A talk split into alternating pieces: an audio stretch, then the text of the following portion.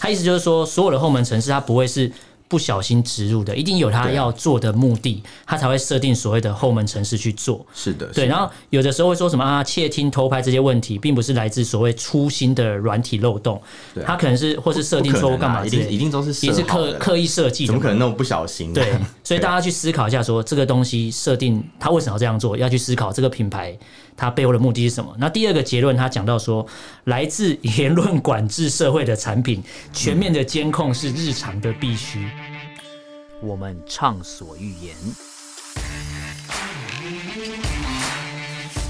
我们炮火猛烈；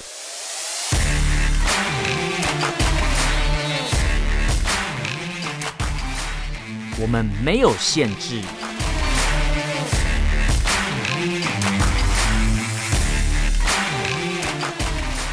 这里是臭嘴艾伦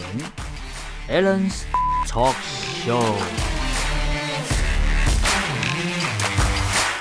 Hello，各位听众朋友，大家好，欢迎收听 Alan Shit Talk Show 臭嘴艾伦节目，我是主持人 Alan。我是主持人偏偏，那这一集呢，在开始之前，我要先做一段口播。本节目呢是用 Sound 这个平台做 hosting 的动作。这个平台有三个好处：第一个是它是台湾的本土品牌；第二呢，它有完整的数据分析；第三，它是完全免费托管节目的这个服务。那我们这个节目目前在上面上架大概有二十呃二十六二十六集了，对，那。原来做这么多啊、了，什么？ 因为你是第二季才加入的，然后前哦面我们已经默默耕耘一段时间，然后希望大家可以持续的支持我们。好，那今天这一期的主题，我们来聊什么呢？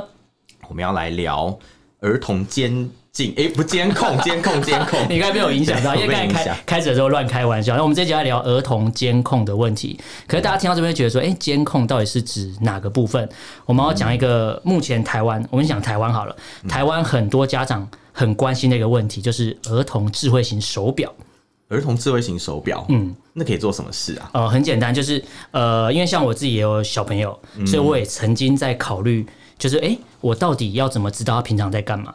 然后很多家长就是说，诶那我就买个，因为他觉得小朋友用手机好像太早了，对对对那我们弄一个智慧型手表，等于说智慧型手表它可以知道说，诶，可以有打电话的功能，所以目键的目的是可以知道小朋友现在人在哪里呃对之类的，然后对也可以让他可以打电话联络这样子吧。对，没错，就是它可以设定，比如说今天发生什么事，还有一个类似 SOS 一个设定的紧急联络人电话，嗯对它只要按按钮就会自自动播出。哦然后这是一开始的利益良善啊。对不过呢，这个最近手表在台湾目前销售的还不错你，说可儿是童的智慧型手表，呃，对，儿童最近手表，然后包含我自己手上戴的，呃，我不是戴儿童了，我是戴那个， 我是戴 Apple Watch。不过我们今天从儿童最近手表要探讨一个很严重的问题，就是我们刚才讲到是它可以紧急联络到父母，对那父母对对也可以透过你的手机去知道小孩在干嘛。嗯，它是双向的嘛，，对，那双向你就会想到有一个很严重的问题，就是治安的问题。治安的问题。嗯哦，你说可能双向在传送讯息的时候，可能会被别人截取嘛，对，或者是这个手表本身它有一些治安的疑虑，比如说有后门城市，啊、嗯对，然后会把呃一些可能你家小朋友在哪里上学啊，对对对然后去过对哪对些地方这种资讯传到某一个就是神秘的地方。嗯，对，那这边其实我查了蛮多资料，因为台湾蛮多社团在讨论所谓的儿童的智慧型手表，不过其实比较多人买的都是大陆制的产品。对，因为大陆在这一块上面真的是他们做的东西比较便宜，嗯，对，对，而且其实品牌也蛮多，然后其实功能很齐全。嗯，对，那你自己有在戴智慧型手表吗？呃，我以前有戴过智慧型手表，嗯可是后来我觉得就是有时候不太方便，然后有时候我也忘记带， 就放在家里面。就是没有说一开始想说好像很方便就买了，嗯但其实没有那么常使用它。应该说，我可能本来就没有戴手表的那种习惯习惯了，嗯嗯对、啊。可是我今天有戴一个，就是小米的智慧型手环，所以有可能我们在录音的过程中，也有可能会有人同步在享受这个 life 的过程嘛？也呃这我就不确定。我想到有张梗图，就是之前你知道花木兰嘛，嗯嗯嗯就是有有一个就是开头的时候，不是有对那个什么匈奴入侵嘛，对对对对对然后就有一个人去点烽火台，嗯然后就有一个就卫兵他去点烽火台，然后就跟那个匈奴的首领说，现在全中国都知道你来了。嗯嗯。那我想说，我可能戴这个手表，如果像你讲那样的话，可能可能那个梗图就会写说，哦，现在全中国都知道你在哪里，你在录音了对，你在录音之 类的。对好，对那我们一开始讲到所谓的小朋友儿童手表监控的问题，其实我查了一下资料，大概有一篇文章，大家可以上网查，呃，查一下它有什么科技。月报还是什么？大概这个名称嗯一个科技新报哎，对科技新报对对对对，它里面有讲到说有一个国际版三六零儿童手表的后门偷窥事件，哦，怎么听起来很变态、啊？ 后门什么偷后窥，门偷窥因为世因为界，后门其实它讲的就是所谓的你刚才讲到那个 back door，就是后门城市。哦它其实就是一个有可能在出场之前的设定就已经存在在里面。嗯，对，然后我看到这这一篇新闻，它其实在讲说，大陆有一个公司叫做奇虎科技， 骑虎难下嘛。啊奇虎南下对，就奇虎科技，它好像它就之前出了一个嗯叫三六零儿童手表，哦可这个手表在台湾还不是那么流行。我想起来，这家对公司就是那个什么三百六浏览器啦， 360卫士三那六个零吗安全卫士的那个公司，对对对，因为之前呃我在用电脑的时候，它都会强，就是跟你说什么啊，你浏览什么网站要不要安装个什么防毒软体啊？对对对对对，然后就有人说，哎、好像他说还标榜免费他嘛。帮你安装防毒软体，但他自己对有一些后门可以对对对从里面去帮你取一可些是资我知料道这样。 我知道一般的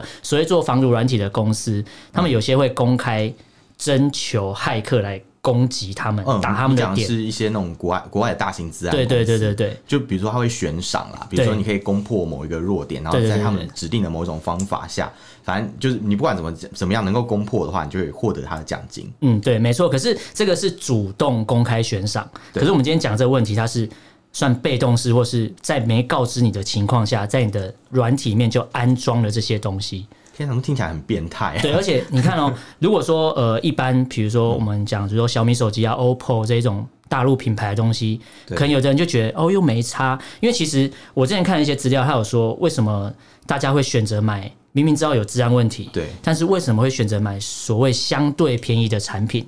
那就很简单啊，因为因为就便宜好用啊、，对，而且主要是有人会觉得。我的我又不是一个什么很重要的人物，嗯我的个资应该不值钱吧，所以哦反正就没差。然后有人呃咬的点就是说，这个世界上本来就没有绝对安全的产品，或是绝对安全相对的一些治安的软体或是管控的方面。可以这么讲啦。对因为有的人就会说啊，什么你看中国的手机会把什么什么呃呃你的资资讯讯透过传后回门去啊传到中国，那美国难道不会吗？就对有人有这种质疑之类的。嗯但我希望我的资料被。传到呃美国，我觉得可能被传到美国比较好 吧，被传到被中传到国好美国像比较好怪怪的这样。对 对对哎、对，可是你看我刚才讲那个所谓的三六零儿童手表，它是在大陆对算销售还蛮好的一款手表，在台湾嗯比较少人买。可是它其实里面有讲到一个东西，叫做呃，因为治安我不太熟，可它讲了嗯一个缩写叫做 APT，、哦，A P T 就是有点像那种可能在你的手表里面去植嗯入一个类似间谍城市的东西，所以它不嗯会主动启动，对不对？它其实会在一些特殊的情境下，就比如说可能今天就是有呃有一些资料可以送出，嗯嗯对，比如说比如说你可能在做某一些注册的动作，它就会把你那个注册动作， 对把把那个里面的一些资料取出来，然后去传回那个主 server，哦，所以以有 APT 有点像，因为它的中文翻嗯译叫做。有点有点难念，它叫进阶持续性渗透攻击。对对对嗯它的概念，如果像你讲，它的概念就是、它可能已经先存在在里面，但当你执行某个特定指令的时候，对对它才会启动，类似一个我叫你有一个有做一个什像么是。有个卧底啦，嗯潜对对伏在对你的对，手表里但面。就是你你对你那是执行一个动作，类似能给他的一个对暗对号对，对，然后或他者就开是始可跑。嗯能他会，因为他也是联网嘛，在可能连上网络的情情况下，远方的那个攻击者啊，对他也可以利用这个城市的特性，嗯然后去把你的一些比较隐私的资料传送过去。对那大家可能会想说，一个儿童手表有什么隐私资料？对对对不对对嗯就听起来还好，就我小朋友去哪里玩啊，什么什么之类的。可是你要知道，因为现在这个时代是有点不一样，是所有的那种各自其实都是财产，呃，对，没错对，，因为像我们国家有各所谓的自法各的资法嘛，对对对去规范那个各资的使用跟管、嗯嗯呃，还有管控相关的那个各资流通这样。那如果你呃在小时候，你可能嗯读哪一个国小，然后你的家里在哪里，就是其实他可以从骇客可以从这里面可以看出来你嗯的家大概在哪个位置，就因为他就会看那个手表在哪里停留就最是大概久。路径吧，对，或是晚上的时候，比如说啊嗯嗯他会查一个模式，比对如说晚上十点到早上十点的时候，这个手表都停留在某一个地址，嗯嗯，然后或那他就可以知道你的家大概在哪里大。概合理推断你就是住这边。对对对，对，因为通常这个时间就是大家回家休息的时间嘛。嗯，那另外他也可以去查到，就是可能比如说你的学校在什么地方这样。嗯，那因为。这样讲听起来没什么，可是也许过十年以后，这个嗯资料还在，或是过二十年之后，这个资料还在，嗯，甚至你成年之后，他都可以知道你小时候住在什么地方，哦那还蛮在什么地可怕方的欸上学，对不对？其实想想会觉得有点可怕，对尤其是像现在有时候可能在银行你要办一些服务啊，哦对有时没候错都会有人问你说，哎，你就读的国哦，小是对哪一，间办？信用卡都叫你写这 对，个，等于他他其实就取到了一个有效的资讯了，对对对对对，然后或者是可能你家的地址啊什么什么，他们其实都可以掌握得到，所以某种程度上来讲，其实蛮恐怖的。就是一种被动式的户政事务所的概念。在事务所嘛， 对，有点像是可能有一个从小就有一个保姆，一个小精灵哦、住在嗯对住在小精你灵嗯的手表 里面，然后他帮你记录，就是哦你在哪里这样，然后等到哪一天就是可能有用的时候，嗯，就是呃那个那个就是这个城市恶意城市的拥有者，他就可以去把这些资料调出来，或者把这些资料卖给别人。哦，这这我可以理解呃，因为我像我看那个报道，他后面下了两个结论，我觉得大家可以听听完，哎，听完之后可以去思考一下。嗯他第一个下的结论叫做“后门城市的设定绝非无心之过”，嗯，他意思就是说，所有的后门城市它不会是。不小心植入的，一定有他对要做的目的，他才会设定所谓的后门城市去做。是的，对，是的然后有的时候会说什么啊，窃听、偷拍这些问题，并不是来自所谓粗心的软体漏洞，对啊它可能是或是设定不可错误能干啊嘛一之类定的，一定都是也设是好刻的啦，刻意设计的怎么嘛，可能那么不小心、呢？对，所以大对家去思考一下说这个东西设定它为什么要这样做，要去思考这个品牌它背后的目的是什么。那第二个结论，他讲到说，来自言论管制社会的产品，全面的监控是日常的必须。嗯， 他就讲那个啊，七五科技的三六对零啊儿童手表，对，他就说，哎、因为他有引用一些法条，对就是中国的网络安全法里面的第二十八条讲到说，网络的运营者应当为公安机关，然后国家安全机关，然后依法维护国家安全跟侦查犯罪的活动，提供所谓的技术支持跟协助。然后这边他叫我们要反思一个问题，就是台湾人已经习惯了所谓的言论自由， 对然后跟呃，就是他说习惯享受言论自由上网的台湾人可能会忽略一件事情，就是你企图检视所谓中国大陆的防火长城所阻挡的资讯，那在中共的眼里，你算不算是一种犯罪的行为呢？如果你算是犯罪行为，或是算是危害了国家安全的话，你你讲的就是翻墙嘛，对不对？对因为翻墙就是去检视被防火长城所对阻挡的资讯然后，变成说，你今天买了这个手表，可以在台湾使用，那你去检视了所谓墙外的资讯，那你就危害国家安全，那他就可以合理的用网络安全法合理的监看你的东西你。讲这个故事，我想到我之嗯前有朋友，就是中国大陆的朋友啊，他就是因为他用手机然后去翻墙，对，然后后来就有当地的公安局找他去泡茶。嗯，是是呃，他是怎么知道他翻墙？因为 VPN 我们都现在都还不知道为什么，就不知道为什么会直接嗯知道，但我们对不对猜想是因为他用的手机可能就是治安的等级比较低啊，可能有一些嗯漏洞之类的。原本出厂可能就设定有一些状况，对不对？对，然后他又用了一些就是来路不明的翻墙软体，嗯嗯然后后来就真的就有当地的公安局去找他，然嗯后跟他说，就是因为你就有过度长的时间在使用翻墙软体，嗯，然后去浏览一些境外境外的有害网站，这样，对，所以 他他就呃就是有有要求他去那边，就是类似写悔过悔过悔过书对之类的事就情，跟李明哲被抓的时候也要写悔过书一样。对，但李明哲是真的有被判刑，对那那位然后那位朋友其实只是被口头警告，稍微嗯讲一讲而已。哦，那就是算，嗯应该说，你这让我想到一个东西，就是之前我去参加一个类似讲网络安全论坛，或是中国大陆防火长城相关的一个论坛，对，有一个学者他有讲到说，大家有没有思考过一个问题？呃，呃，为什么中国大陆这么多人使用 VPN 翻墙的时候，但不会全部人被抓？是是因为他故意留一条路让你走吗？你讲这很有可能啊，因为对以前就是翻墙的时候，应该是平常都可以翻嘛，嗯但是唯独到了两会的时候哦，，特殊时对期，对对，或者是什么国庆啊，他们、嗯他们对国庆的时候就突然不能翻了，嗯所以我相信他们技术上是可以做到全全面就面是阻阻挡，挡，只是不管你他是们付费或免费只都是一他样们。不想要这样做，嗯对，因为因为那学者他讲那个 论点，这个论点我觉得蛮有趣，他就说。其实中共的不管是公安局什么，他都知道谁在翻墙，嗯谁在使用 VPN，、不管是付费或免费，或是还有人会直接免提供免费的 VPN 给你其用。实其实很合理耶，就算在台湾，其实也是可以知道，你知道吗？嗯因为像之前就是我有朋友，他就是去告别人嘛，嗯然后他呃那时候告别人是因为别人在网络上侮辱他，哦，然后嗯，警察那时候就是凭那个你上说那网种人电信警察，对对对，他嗯的他的那个呃手机服务商，可能中华电信啊或者对什么之类的，然后那那个手机服务商都会记录每个上网者的 IP 嘛，嗯，所以就从 IP 里面可以比对到申请的人是谁。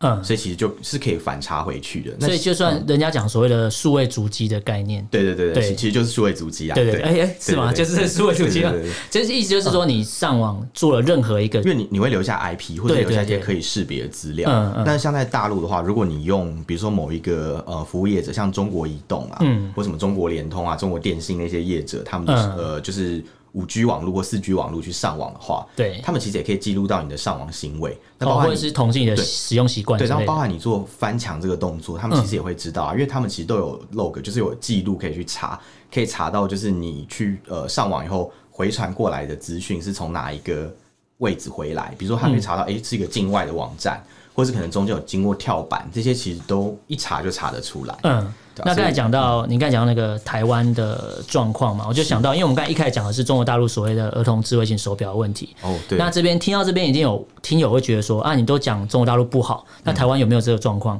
其实有另外一篇呃新闻，大家可以去看，也可以去查一下。你可以查科技评论这个这个网站，嗯它里面有写到一篇，它是讲说给孩子的智慧型手表治安的隐忧该怎么看待。哦然后就说，其实不少的家长都在担忧说，如果学童戴的是这种所谓的手表型儿童智慧手表，会不会他们担心的手问表型题儿？童智慧手对机啊，对，他们会担心，就是说会不会影响到小朋友上课？台湾家长是担心这个、哎、哦，就是他会担心小朋友上课会不会在都在玩手玩手表，因为他说那个手表相对就是简易型的智慧型手机的概嗯念。可是其实他说，除了一般家长会担心这个问题以外，有另外一群的家长担心的，就是我们刚才一开始讨论到的吵得最凶的问题，就是儿童智慧手表的治安问题。对。应该是应该是比较有钱的家长会比较担 心吧，怕小朋友被绑架哎之类呃的。不是有钱哦。嗯好，这边这呃你刚才讲到有钱，我就想到，因为这对一篇文章为什么我会下载看，所以我觉得他讲的蛮冲突点的。嗯他说家长第一个担忧的问题，就我刚才提到的，最近手表会不会让小朋友上瘾？他说哦基本上这些手表就是所谓的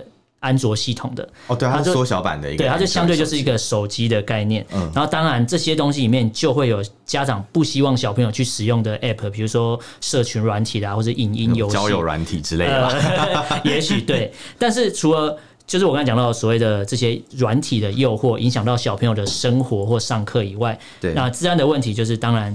台湾的家长目前也是算蛮关心的，不过就是以这个作者他要讲那个东西，我觉得大家可以思考，就是每次只要一讲到所谓的中国产品，嗯，中国制的治安产品，哎、或是资讯者产品，就会变成他说就会变成一种口水战，或是政呃，治的因为有时口候水大家战其。实也不是很了解对背后的运作机制，就会变成有点像是那种意识形态之战。呃，对对对比对如说，对，可能你你讨厌中国，那你就会觉得说，嗯、那我中国所有东西我都不要用。可有的人可能喜欢中国，或是对他觉得没什嗯么，喜欢中国也不一定啊，就可能有些人就说我爱你祖国什么， 呃我爱你或或是或是他可能没有特别的好恶，嗯他就觉得这个没关系，嗯，然后可能就用了这样子。对对对对，然后像这篇文章，它要讲那个东西，我觉得它定位了四种台湾人会普遍有的四种想法，嗯啊，大家可以去思考一下，你有没有有没有戳中你的其中一个是你。第一个，他讲说，呃，中国的呃中国品牌的自通产品有漏洞的说法，根本是假新 闻。有些真的是假新闻。呃，对，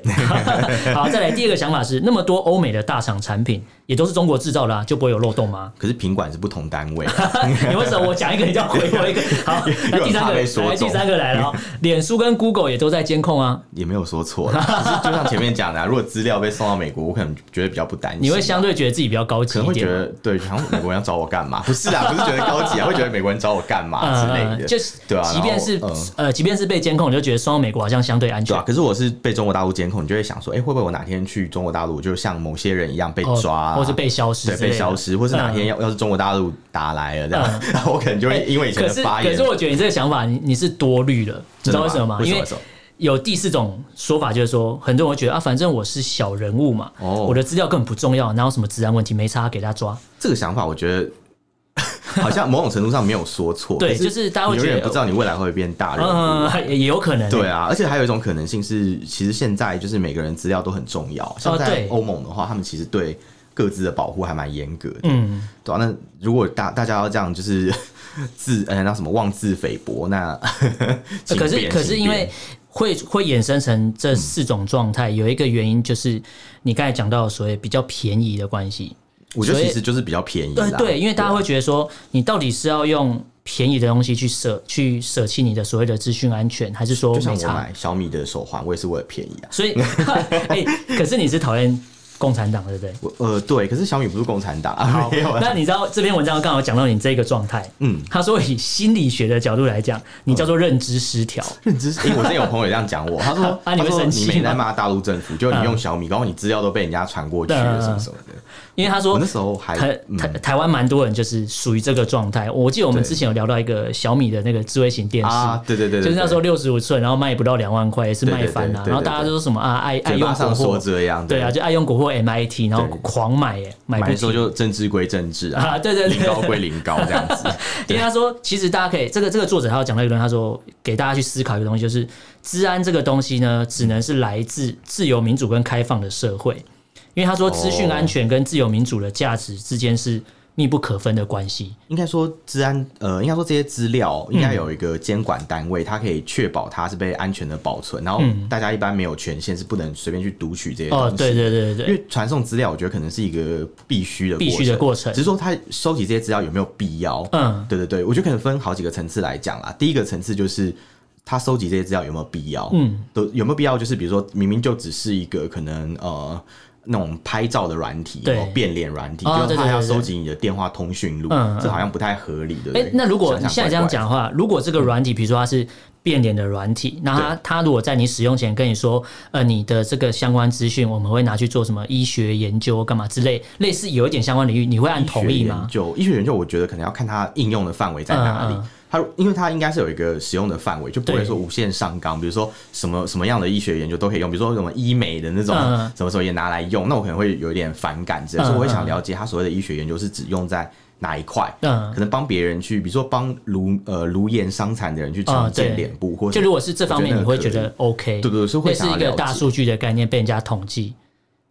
对对，可嗯我觉得可我觉得可以啊，我觉得可嗯以。你讲到这个，我想到一件事情，你知道台湾最近有有一个议题，嗯，就是就是那个鉴宝嘛，嗯对之前不是有讲说会要把过世的人的资料嗯拿来去做那个分析吗研究之用，对，可对对能拿来对对分析，或是呃，因为比如要算有所谓的那种什么癌症的五年嗯存活率，就你得了癌症之后，你可以再活几年。嗯，对，之类这种事情，对，然后有很多人就会反对，就说，哎、那这样对死者不敬啊，什么什么一大堆嗯你。说死者为大之类的吗？呃，对 对对，就出现了出现了什么什么那个四大宽容又出现 了，四大宽容。对啊，什么人人都死了啊，什对么什么之类的。对，可是可是我自己在想这个事情，我觉得这跟我们活人的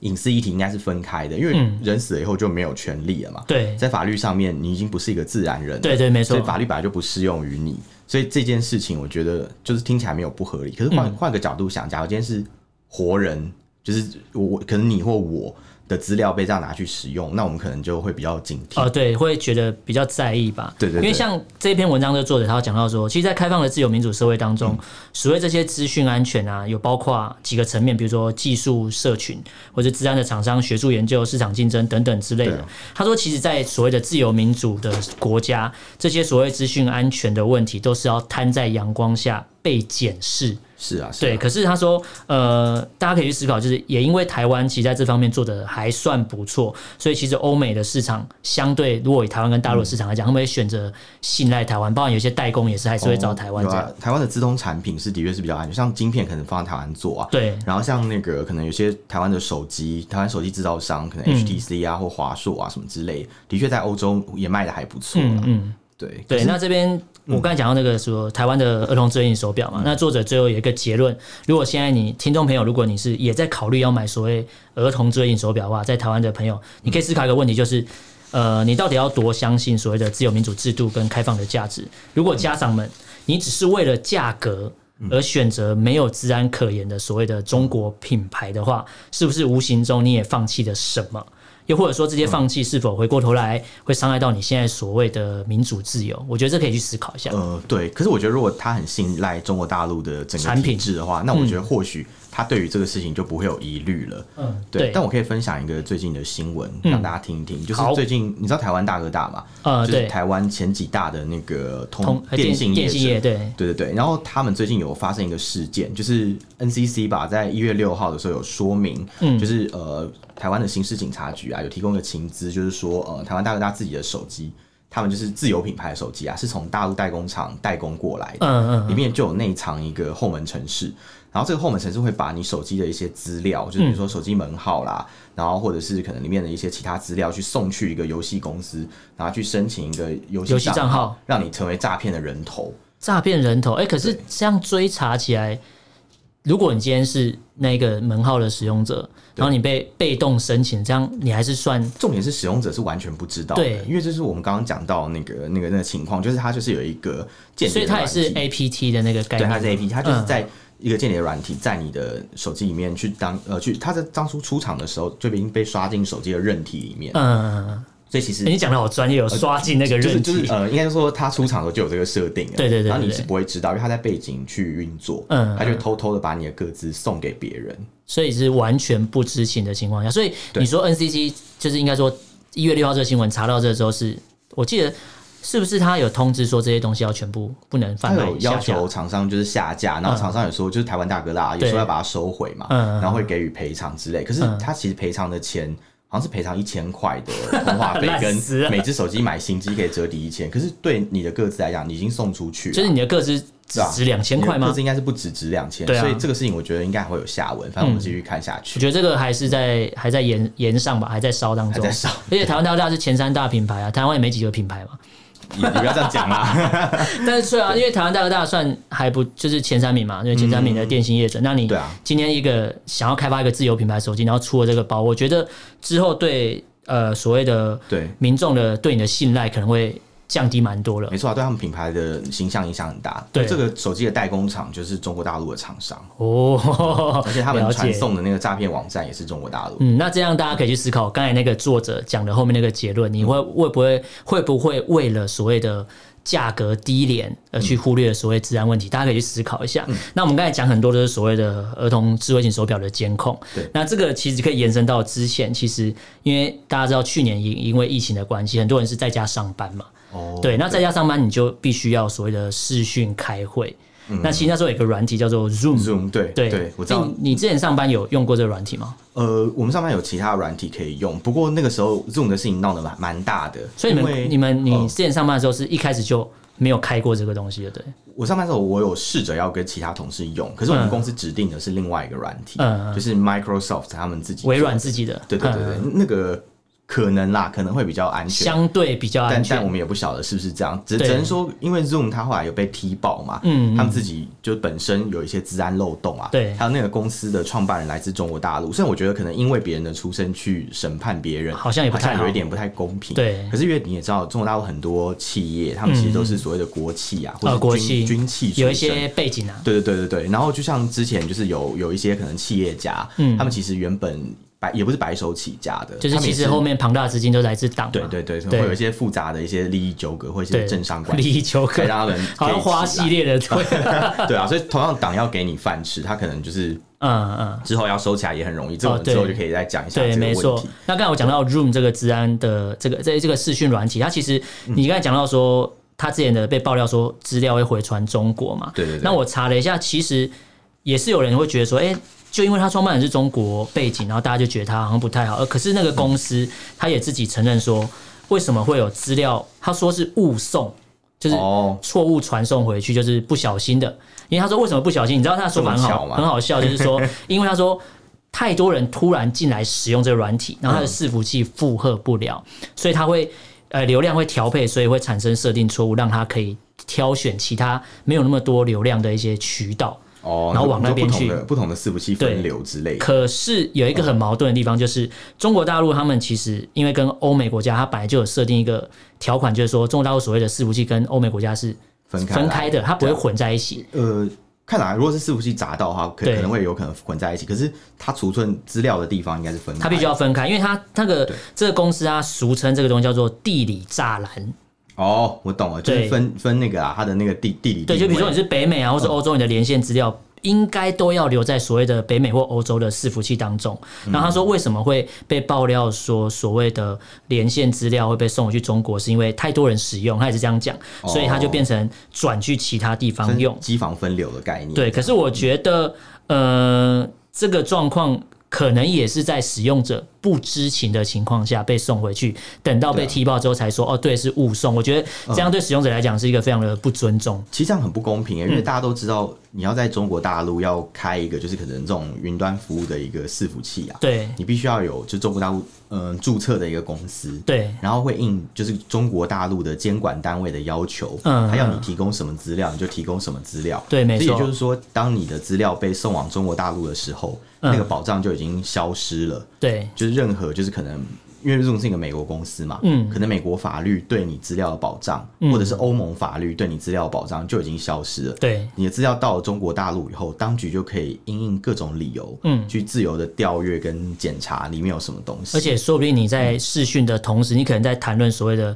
商业机密的同时，就有人同步在观看，哦，你说这也是有可能可的。能突然就出现一个那个画面，然后是习近习近心平里的还在那边脸笑，嘛，啊没有他听不懂啊，他听不懂英文嘛。对，还是还会出现，然后旁边就有反对的 反对的请举手这 样因。为因为刚才讲到 Zoom 就是会把资料回传，那这边我还找到几则新闻，比较轻松一点的新闻跟大家分享一下。我觉得有一则他也是讲说，有一个美国记者，嗯有一个美国新闻网站的一个记者，大家可以去搜寻，他叫你只要搜寻，你只要打 fuck CCP 八九，哦应该这个关键字你会找到这个新闻。你说就是什么 fuck，然后 CCP 就是中国共产党嘛，对，然后八八九就是一九哦八九九六四啊，， 对，对，哎，然后发生什么事呢？然后很好笑，这个新闻他说，这个记者他之前就在美国，他就申请一个微信的账号，嗯然后就想要测试一下。我觉得总是有人不缺乏实验精神啊，对对对他就说他想测试一下中国的界限在哪里。怎么做？你就就输入刚刚那一段，对，他就把他的微信账号改成 fuck CCP 八九，然后他说改好密上码。哦，你你说密码吧密码对不对对，他密把码密码改改对成这个，然后改这个，个之后，然后过了四十五秒，他的账号就被永久啊封号。所以因为他输入的可能是敏感词，对可是这个不合理啊，因为照理说你在超级不合理吧设定一个？ 设定一个密码的时候对，你传出去的资料应该是已经加密过的，对就是按照那个原理，它其实应该是在你你自己输入的时候，它就已经嗯被在本机就加在你的那个就是手机上面就被对加密，对对然后它送出去之后，应该传输过程当中嗯就是一个加密的资对料，没错。然后除了你自己原本就是可能呃，就是你自己的输入账号密码可以解密之外，对没有人应该可以看得到里面的内这容。是正常的对情对对，况可下是，听起来这个资料传输是没有被加密，或是被拦截下来后，他们有解密的方式，又去看或你的者密是码是什么。嗯你在改的时候，这些都是所谓它的关键字搜寻的范畴。，对，所以它关键是的关关键是搜寻，居然可以把手伸到这个地方，这也是蛮厉害的耶。对，然后他就不得说，了其实这个记者他就讲了一个观点，大家去思考一下。他说，这个事情他做这实验可以显示出任何已知或未知的地方都有所谓政府的介入，哦那对啊等着惩罚你每一个微小的违规行为。 好可怕、哦，这个这个根本就不算什么违规哦，我只对是写自己的密码而已。没有你的违规，就是因为你你 fuck CCP 我啊。对我对共产党不我念得敬好爽就算违规是 不是？对，然后这边这边是那个记者自己实测的嘛。那之前我在讲一个苹果 iOS 十四的这个版本的系统，嗯这新闻算比较早、啊，它其实在当初 iOS 要公布的那个发表全球发表会上，它就直嗯接说了。呃，最新款的作业系统安全通知就揭露抖音 TikTok 这个软体，嗯它会偷偷读取 iPhone 里面的剪贴布，哦，然后你知道这个可怕的地方就是，你 iPhone 你所有的就是比如说你的账号是联动的嘛，比如说对你有 iPhone、iPad 或是笔电，对你所有账号联动的话，你 iPhone 的剪贴簿它基本上会同步，电脑跟平板是同步会一起作业，对等于说你有这个治安疑虑的话，或是你它的意思就是说你安装了 TikTok 这个软体，然后如果它是执行中，你今天没有关掉对，那我今天在 iPhone 里面做一个剪贴的动作，它会同步把你所有的资讯都带走。听起来很可怕、欸。对先先不讲政治的部分，嗯光是你可能要复制一个密码，对或是你个人的一个账号，或是什么敏感的一些个资，像你的身份证啊，嗯或是什么护照号啊，其实都会被它整个同步，而且你不知道它同步过程中会不会传到它自己的云端伺服器，然后对就把它保留在他们的资料库里面。对完全不晓得有没有这样的事情。然后这一篇新闻里面讲到一个东西，我觉得很有趣。嗯他说，虽然这都是 iOS 发现的一些治安问题，他说对，但是目前还没有安卓系统的用户有类似问题的说法。我觉得这超讽刺，因为哦我觉得是安卓系统早就有，所以没有人反映，你根本不知道发生了。嗯，我觉得我觉得有一个可能是因为你知道中国大陆的嗯安卓跟其实我们用的安卓是有点不一样的嘛，因为其实在中国大陆的安卓 App 每一嗯个 App 都有可能有问题，因为他们没办法用 Google 的，那啊他们有没有问？题的 App 吗？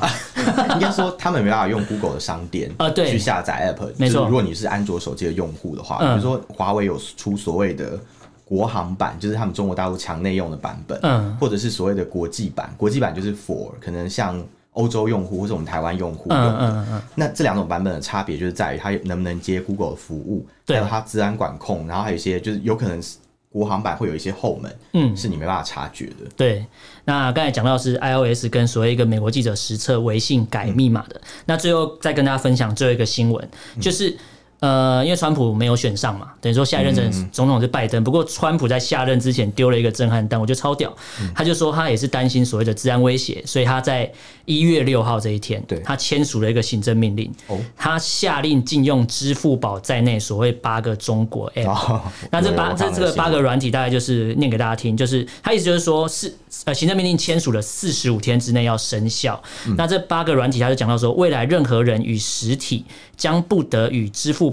Cam Scanner，然后 QQ 钱包 Share It，、然后嗯腾讯 QQ、VMAT，还有微信支付，还有 WPS Office 这八个中国应用程式 App 软体进行交易。什么？那这样讲起来，他们只能出免费版的。呃，对，又或者是呃，可能在海外的华人，在美国当地的华人要开始拿出钱来用，不能再用行动支付，嗯或者是你要下载八个以外的行动支付软体了。我之前好像看那个，就是美国有一个新闻，就是呃，新闻媒体《纽约时报》吧，嗯有报道过，就是川普即将要禁微信这件事情。对对对那时候他们很多在地中国人就讲到的事情，就是呃，这个会变得让我们支付很不方便，对，之类因为的。他们已经习惯所谓的行动支付啊，你在大陆应该也是几乎不会用到现金吧？呃，你如果用现金去叫计程车是叫不到的，就你在路上拦车拦不到，你一定要用用手手机的打那车个软打件，车软件嗯，然后再配上那个就是行动支付行动支付对才可以。所以他们已经习惯要用行动支付，所以突然对啊在美国当地的华人突然被禁止这个之后，应该带来一些蛮大的冲击。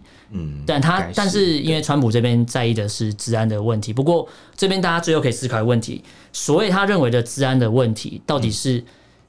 呃是治安的考量呢，还是纯粹只是因为美中贸易战延烧到现在后续的问题？这个需要大家去思考。我觉得可能或多或少都有啦。嗯，对啊，对，那今天呃，今天大家跟大家聊就是所谓的儿童监控的儿童儿童智慧型手表监控的问题，还有中国大陆一些软体监控的问题。那相信大家听到这边应该会产生蛮多想法或是疑虑，没关系，你只要有任何问题都可以用 Facebook 搜寻“臭嘴爱人”这个粉砖，你可以私讯留言给我们，跟我们讨论。对那如果你不方便私讯留言的话，你可以写信。写信呃寄到我们的信箱嗯就是 Alan Love Talk，、然后 at gmail dot com。Alan，然后就是就是 Alan 嘛，然后 Love 是 L U V T A L K，对然后 at gmail dot com，嗯，那今天很开心跟大家聊到这边，感谢大家收听，我是主持人 Allen，我是主持人偏偏，我们就下次见喽，拜拜拜拜。